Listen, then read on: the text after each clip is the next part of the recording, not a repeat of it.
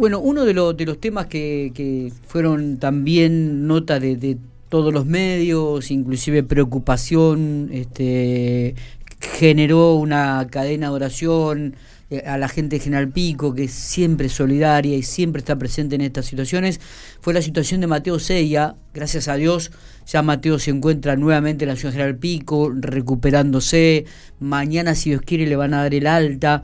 Pero para que nos cuente un poquitito todo lo que ha vivido, la situación, vamos a hablar con María José Cernicharo, la mamá de Mateo. María José, buen día, gracias por atendernos. Hola, buen día, ¿cómo están? ¿Todo bien, Miguel? Muy bien, muy bien. Eh, bueno, cuánta, ¿cuántas vivencias, cuánta experiencia de vida que has tenido en estos últimos 20 días, ¿no? ¿Cómo, cómo te ha modificado quizás hasta algunas estructuras que uno teníamos este, armaditas y que de repente se han roto todas con esta situación que has vivido? Vos y tu familia, obviamente. Sí, sí, ni hablar. Sí, bastante complicada. eh, por momentos, bueno, uno trata de sacar fuerzas de teniendo el apoyo de la familia obviamente es mejor, pero uno eh, como mamá o papá trata de sacar fuerzas de donde uno puede para también transmitírsela a Mateo de alguna forma y nada. Eh, fueron días muy difíciles, muy difíciles, eh, que nada, no se lo deseo a nadie y nada, hoy en día te puedo decir que estoy feliz de que Mateo esté con nosotros y que se esté recuperando de, de manera favorable porque la verdad que, que, él también está poniendo a poco su granito de arena para poder salir adelante de toda esta situación. ¿Cómo está reaccionando Mateo? no Porque en su momento me dijiste bueno que estaba muy débil, que, que presentaba a, este que no podía hablar bueno se está recuperando bien este ha perdido mucho peso en estos días que estuvo internado eh, sí Mateo en realidad el tema bueno del habla me comentaron que por ahí bueno por el mismo tubo de haber sido entubado eh, le, eso, bueno, por ahí le, le, toca las cuerdas vocales, entonces él también al estar muchos días sin hablar, hasta que hasta que él, digamos, eh, comienza a, funcionar de vuelta todo su, su, su garganta y sus cuerdas vocales, tarda, eh, digamos, en que él pueda hablar bien, que, que ya ahora sí y cambió totalmente. Eh, bajó 15 kilos. Eh, ¿15 kilos? Sí, impresionante. Qué bárbaro. Que ¿eh? creo que bueno, ya estando en el hospital ya aumentó dos. así que ahora está, se ve que le agarró hambre, así que ahora se lo pasa comiendo. Claro, claro. Eh, todo eh, lo que no comió, lo comió ahora. María José, ¿cómo, cómo se desencadenó todo esto de, de, Mateo? ¿Cómo, ¿Cómo llega? A ver, cuéntanos un poco. Mateo el día jueves... Eh, ¿Él tenía alguna comorbilidad? ¿Tenía algún síntoma? No. no. Mateo en realidad ingresó el viernes que fue feriado eh, de julio. Eh, yo lo llevé a isopar porque él andaba, bueno, por ahí andaba descompuesto, con un, había, le había agarrado diarrea. Entonces, bueno, lo llevé por prevención, digamos, para no, sí. digamos, para que no anduviera por todos lados, lo llevé primero a isopar. Los dos resultados le dieron negativo. Él el sábado siguió sintiéndose eh, mal, estaba muy deshidratado, yo lo notaba que él estaba deshidratado, entonces bueno, ya directamente lo llevé al hospital donde estuvo tres horas en la guardia por control, pasándole unos sueros y otros, y otros antibióticos. Sí.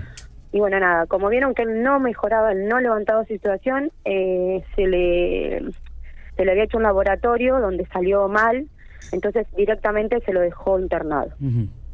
eh, ya el día sábado, él ya estando bueno, internado, el día domingo, como él seguía presentando otros episodios, digamos, eh, como tiene ahora el COVID, qué sé yo, fiebre, vómitos, el tubo, se le volvió a hisopar.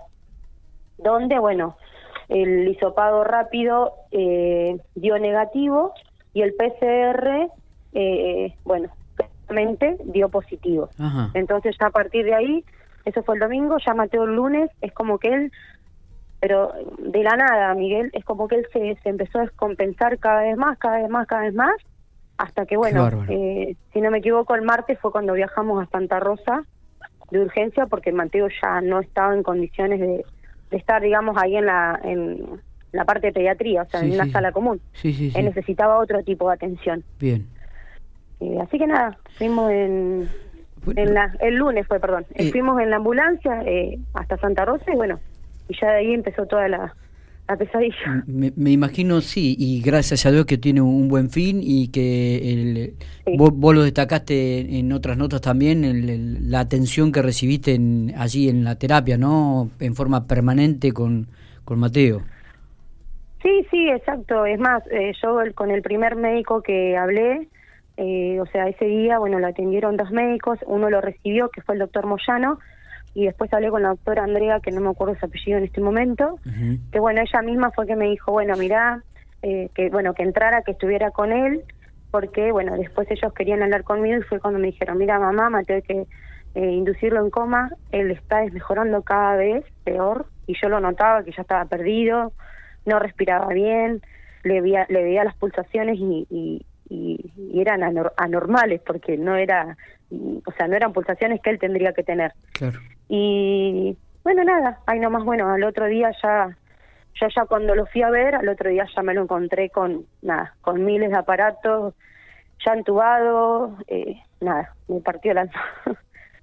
Qué bárbaro. Y bueno, sí, el médico que lo recibió me dijo que, Moyano, que, que él llegó, que él llegó con riesgo de vida, él estaba muy complicado y que bueno, que las primeras 48 horas eran las las que iban a definir qué iba a pasar con Mateo.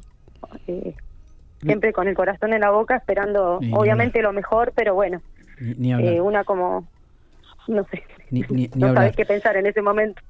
Eh, y, me imagino que esto desestructura absolutamente todo, ¿no? Este, uno, y, y, por eso quería que contara y narrara un poco esto, María José, más que nada por, porque también la gente de Pico se solidarizó mucho con infinitas cadenas de oración este, por, por Mateo. Y me, parece que era bueno tener tu palabra, tu testimonio, para que veas, eh, para que escuchen, mejor dicho, lo, lo, que, lo que una mamá sufrió y, toda una familia detrás, ¿no? Que esperando que, un, que un nene de, de, 14 años se recupere, de que, que ya esté ahora, gracias a Dios, aquí en Pico. ¿Mañana le dan el alta, me dijiste?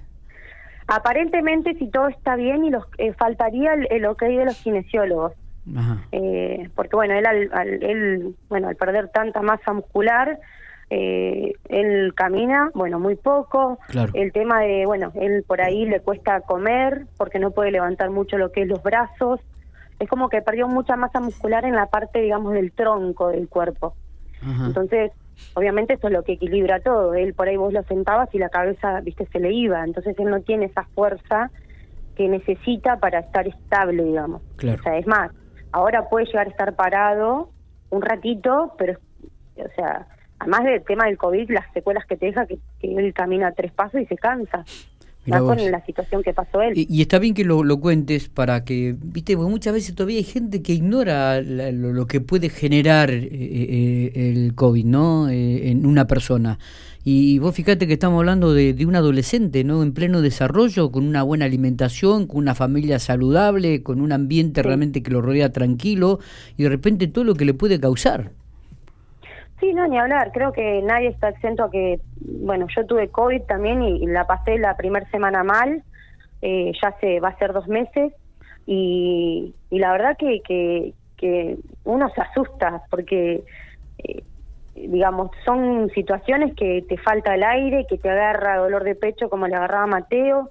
Yo ahora, por ejemplo, me quedaron secuelas también en el corazón, como le quedó a Mateo, me quedó una arritmia que yo no tenía nunca nada eh, y con los eh, estudios después del post-COVID me detectaron que sí, que tengo una arritmia, yo camino una cuadra, Miguel, y, me, canso. Pero bueno, creo que la gente tiene que empezar a ser consciente que le puede pasar a cualquiera, sea grande, mm, es como que uno por ahí también con la vacuna se relaja. Y bueno, por ahí los menores no, pero los grandes nos relajamos y pensamos que no nos va a pasar nada. Es verdad, es verdad y, se piensa que, tengo la vacuna, no me va a pasar nada, y sí te pasa, porque yo he conocido casos que se han contagiado igual y, y la han pasado mal también, y qué sé yo, creo que es hora de que seamos un poquito más conscientes. Está. Todos. María José, este, queríamos escuchar tu testimonio como mamá, este, eh, intentamos acompañarte en, estos días que estuviste en Santa Rosa, ahora que estás en Pico, no, nos pone muy feliz que Mateo esté recuperándose muy bien y que pronto pueda estar en la casa, lo cual también lo va a animar mucho y, y, que la recuperación sea mucho más rápida de, de, la, que, de la que tiene hasta ahora. Así que abrazo grande, eh, lo mejor para vos, para, para tu familia y, y nos estamos viendo. Bueno, muchas gracias Miguel y déjame, bueno, a, eh, agradecerle a toda la gente que, que sigue rezando, es más, hoy por Mateo, que sigue pidiendo por Mateo su mejoría. Y bueno, nada, nos han escrito de todos lados, ha tenido saludos de todos lados de España, de Brasil. También nos escribió un sacerdote de Roma, así que la verdad que nada, eh, agradezco a todo el mundo por, por todo el apoyo que le han dado a Mateo y a la familia. Qué bueno, qué bueno. Abrazo grande, María José. Un besote enorme, Miguel. Muchísimas gracias. Por favor.